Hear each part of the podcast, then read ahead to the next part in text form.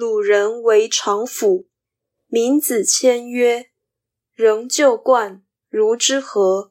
何必改作？”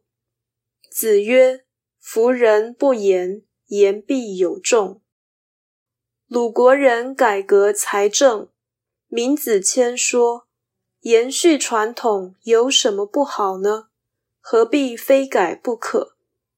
孔子说：“这个人不太说话，一说就切中要害。”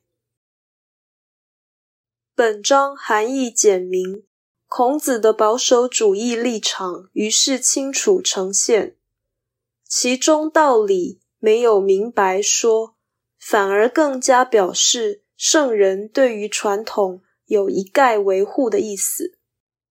保守主义当然有它的缺失。但保守主义是信仰天的政见，由于重视天意，保守主义者力求延续旧惯，这必然利多于弊，因为传统是上天的安排，而天意设计，其有可能是恶多于善。